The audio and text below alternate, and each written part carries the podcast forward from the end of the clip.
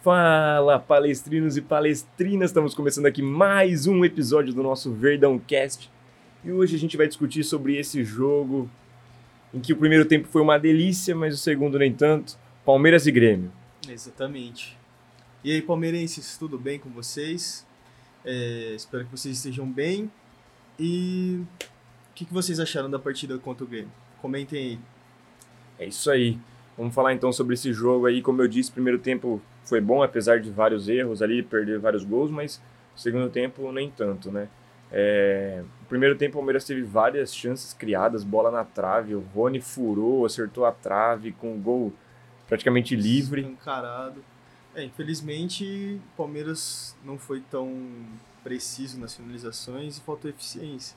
Isso garantiria a quarta posição, né? A quarta colocação seria muito importante mas eu tô contente com o panorama geral do jogo. Foi um jogo é. agradável. Sim, eu acho, eu acho até que, na verdade, não foi o Palmeiras que deixou de jogar no segundo tempo, foi mais o Grêmio que melhorou, porque realmente o Grêmio não jogou no primeiro tempo. O Palmeiras jogou muito mais, conseguiu neutralizar qualquer tentativa do Grêmio.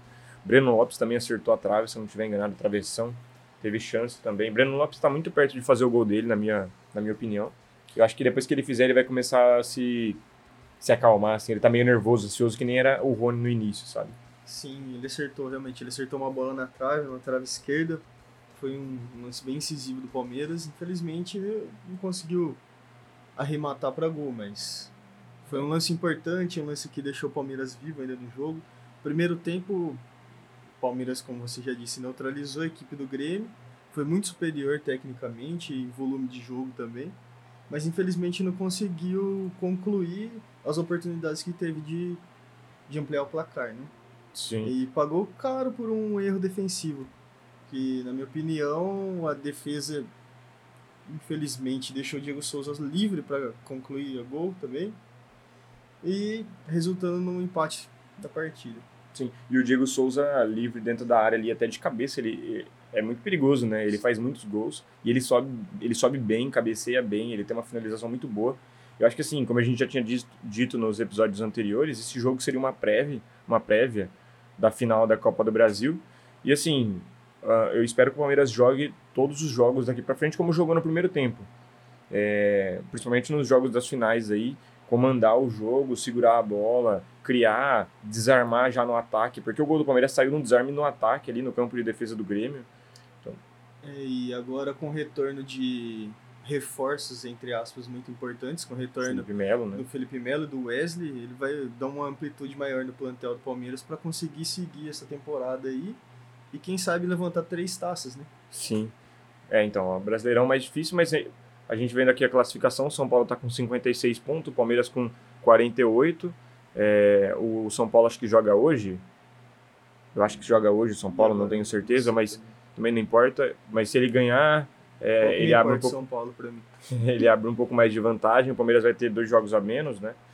É, então assim, ainda tá, ainda tá vivo o brasileiro, ainda dá, mas é. querendo ou não, a cada empate desse, que nem contra o Grêmio, que querendo ou não era um jogo ganho, o Palmeiras criou muitas oportunidades. No segundo tempo também criou, teve várias pessoas falando que ah, no segundo tempo ali o Palmeiras não jogou e, e o ou o Grêmio merecia sair com a vitória. As pessoas esquecem do primeiro jogo, esquecem do, do primeiro tempo. O Palmeiras teve chance de fazer 3, 4 no primeiro tempo. Teve chance de ampliar o placar no segundo tempo, principalmente com o William. Ele deu um voleio lindo ali no meio Sim. da área, que foi uma defesaça do Vanderlei. Apesar da bola ter ido praticamente no meio do gol, o Vanderlei estava deslocado. E ainda por cima a bola foi muito forte. Então, assim, a chance de fazer o gol ali foi muito grande. O Vanderlei foi muito bem. O Palmeiras teve, teve sim chances de matar o jogo, como foi na, contra o River Plate, lá teve chances de matar, acabou não matando e dando oportunidade pro Grêmio, né? É, Cresceu. Infelizmente, esses erros eles resultam numa redução de probabilidade estatística do Palmeiras conseguir alcançar o título, vai minando as chances, mas a gente tem que se manter otimista, né?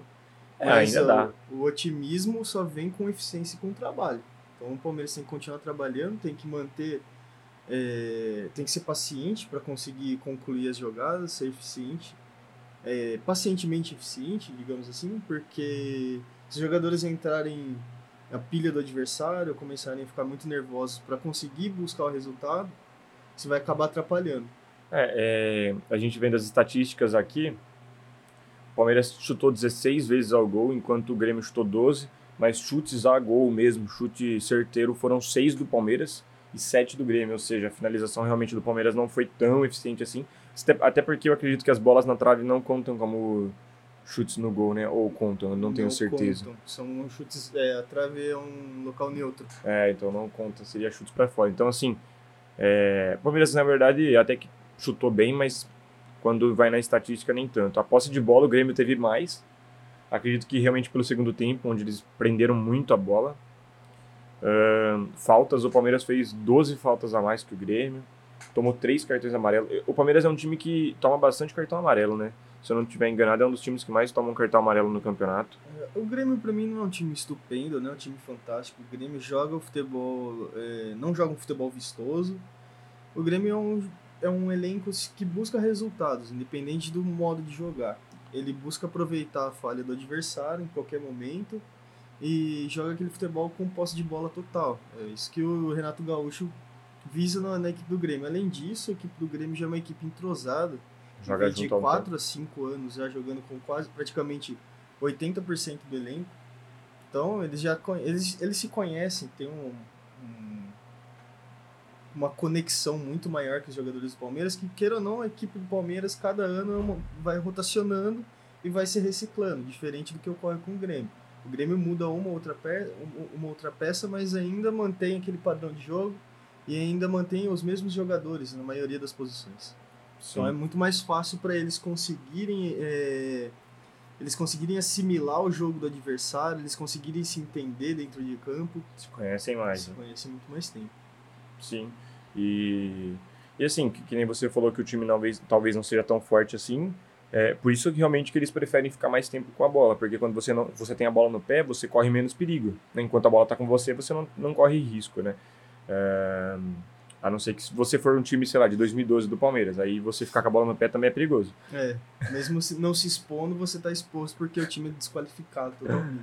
Mas é, eu acredito que pro, pro primeiro jogo da final entre Palmeiras e Grêmio é, vai ser na arena do Grêmio, né?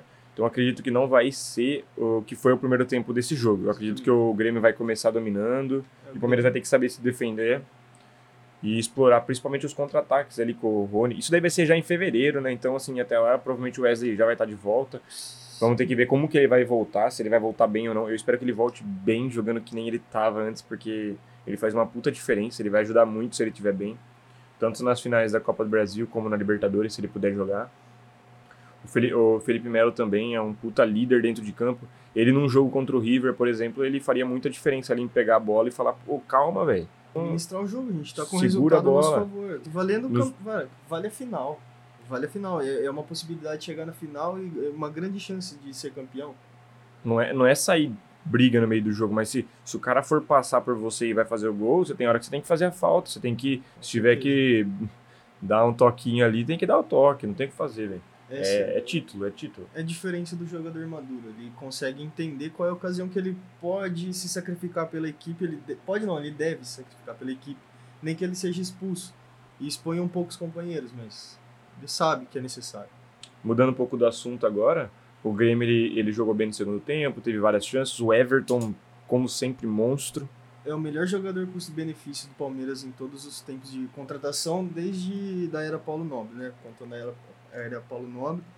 Eu acho que o Everton é o, a melhor contratação do Palmeiras disparadamente, com os benefícios. É um jogador que veio a, a preço de banana, valendo valor de 2 milhões de, de reais. É, não tem um salário exorbitante e o que ele entrega em campo é fantástico, cara. Ele não compromete e ele, ele garante muita solidez defensiva também pro Palmeiras. É, o Everton joga muito, goleiraço. Vai ser o novo goleiro aí a ser campeão da Libertadores pelo Palmeiras, se Deus quiser. Ser campeão da Copa do Brasil também, que ele não foi campeão, ele, ele foi campeão brasileiro 2018, porque 2016 foi o, o Jailson né, e o Fernando Praz, 2018 foi o, o Everton e ele foi campeão paulista. E campeão olímpico. É, campeão olímpico. Não olímpico, ele ainda estava no. No Atlético.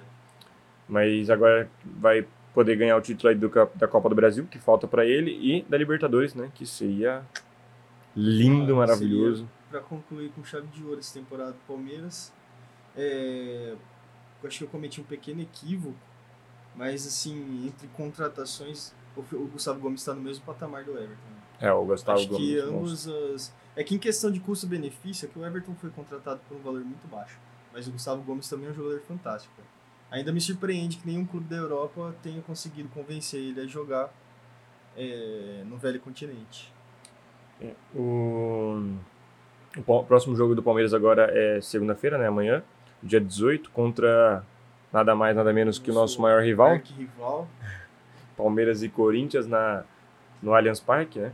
Então eu, eu espero que o Palmeiras jogue como jogou no primeiro tempo contra o Grêmio. Eu espero que o Palmeiras domine o jogo contra o Corinthians, porque o, o, time do Corinthians ah, ganhou de 5 a 0 do Fluminense. Mas cara, é, o time do Corinthians é. E o time do Corinthians é fraco. Vamos, vamos ser é, real. Tudo bem que o, o, Corinthians ele vem numa crescente, ele vem com uma gana de ganhar, porque é o único campeonato que eles estão disputando. Mas é um clássico, cara. Então isso vai moralizar é, muito a equipe do Palmeiras claro. se ganhar um clássico vai moralizar pro resto da temporada. Inclusive o Corinthians também, se ele ganhar o nível, o nível dele de autoestima vai lá em cima Exatamente. e vai ganhar do, do finalista da Libertadores e do finalista da Copa, da Copa do, Brasil. do, Brasil. Independente do, do se a equipe está com 50% do elenco com, em caso de Covid ou se a equipe está desgastada. É um clássico. E clássico, clássico tem que é se ganhar. E, e é isso, né? A gente fala, não, o Corinthians vem num bom momento, né? Numa crescente, tá ganhando os jogos dele aí. Acho que ganhou os últimos cinco jogos, não tenho certeza, na verdade, tanto faz para mim. Mas eles ganharam aí várias. estão numa sequência de vitória. Mas assim, o que, que é uma crescente no Campeonato Brasileiro quando o time tá na final da Libertadores e final de Copa do Pô, o crescente do Palmeiras é gigantesco também, apesar dos últimos resultados. Perdeu pro River de 2 a 0 empatou com o Grêmio por 1 a 1 mas assim, a gente tá na final da Libertadores, Exatamente. entendeu? O expoente, o resultado do, do, do Palmeiras é muito mais expressivo para mim. Não por questão de ser clubista. O Palmeiras precisa ganhar esse jogo de qualquer forma para dar uma moralizada na equipe. Não que a equipe esteja desmoralizada, não é isso. Mas isso garante um fôlego extra, pô. É um clássico, os jogadores vão entrar com um ânimo mais exaltado, a gente precisa ganhar. Isso jogando vai, em casa. Jogando em casa. É, isso vai elevar a moral do, dos jogadores até para conseguir jogar no sacrifício todos os jogos. Pô, ganhamos um clássico em casa. Tudo bem que é em casa, mas é um clássico contra o Corinthians. O Corinthians numa crescente. O Corinthians ganhou cinco jogos consecutivos. É, é uma equipe que só tem um campeonato para disputar. Mas eles estão querendo disputar o campeonato até o fim. Tanto que eles querem garantir pelo menos a vaga na Libertadores. E eles têm grandes chances de, ganhar, de conseguir a vaga na Libertadores porque se a gente for campeão agora da Libertadores e mesmo da Copa do Brasil, abrem, duas vagas para Libertadores no Brasileirão. Antes não abria, antes abria uma só. Se o mesmo time que fosse campeão da Copa fosse campeão da Libertadores, abria apenas uma vaga. Hoje, agora, pelo que eu fiquei sabendo, né, pelo que eu vi, abrem duas vagas. Né? Então, assim, o Corinthians realmente tem muita chance tem porque vai para G8. Né? Então, assim, um time que tava brigando para não cair tá aí agora em cima. Então, assim, gente, vamos tentar afundar os caras de novo. É se a gente ganhar deles, a pressão que vai ser lá, lá dentro, porque o Palmeiras está disputando tudo ainda e eles não têm nada para disputar, só o brasileiro. Se eles perdem a pressão lá dentro, vai ser gigantesco, pode ter certeza. O calendário, mudando de assunto agora, o calendário do Palmeiras é um calendário excessivo, né? É muito mais. A gente tem que dar uma olhada nisso também, é, que os jogadores eles vão entrar desgastados, mas eles têm que entrar com a, com a mentalidade de que clássico tem que se vencer.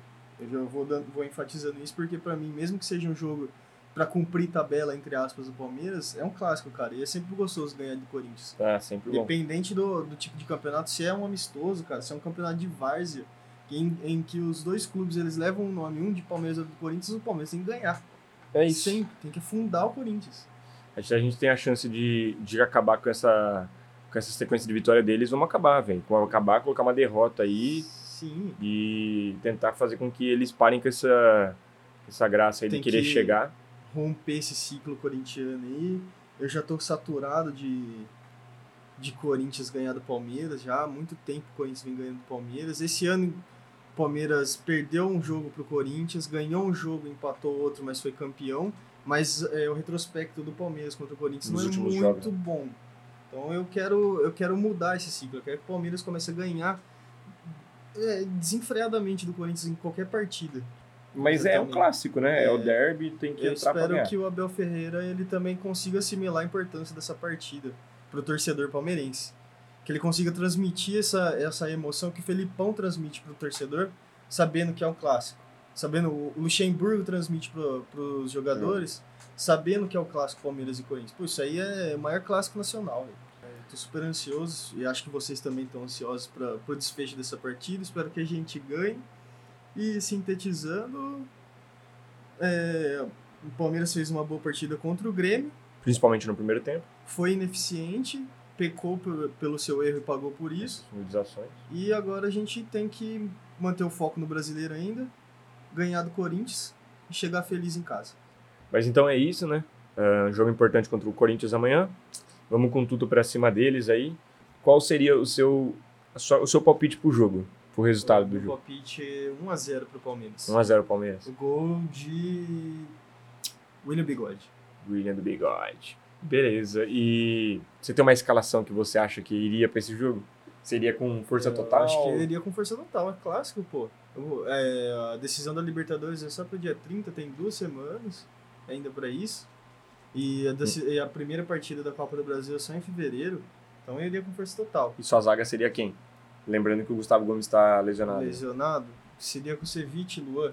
Faria uma defesa inédita. É.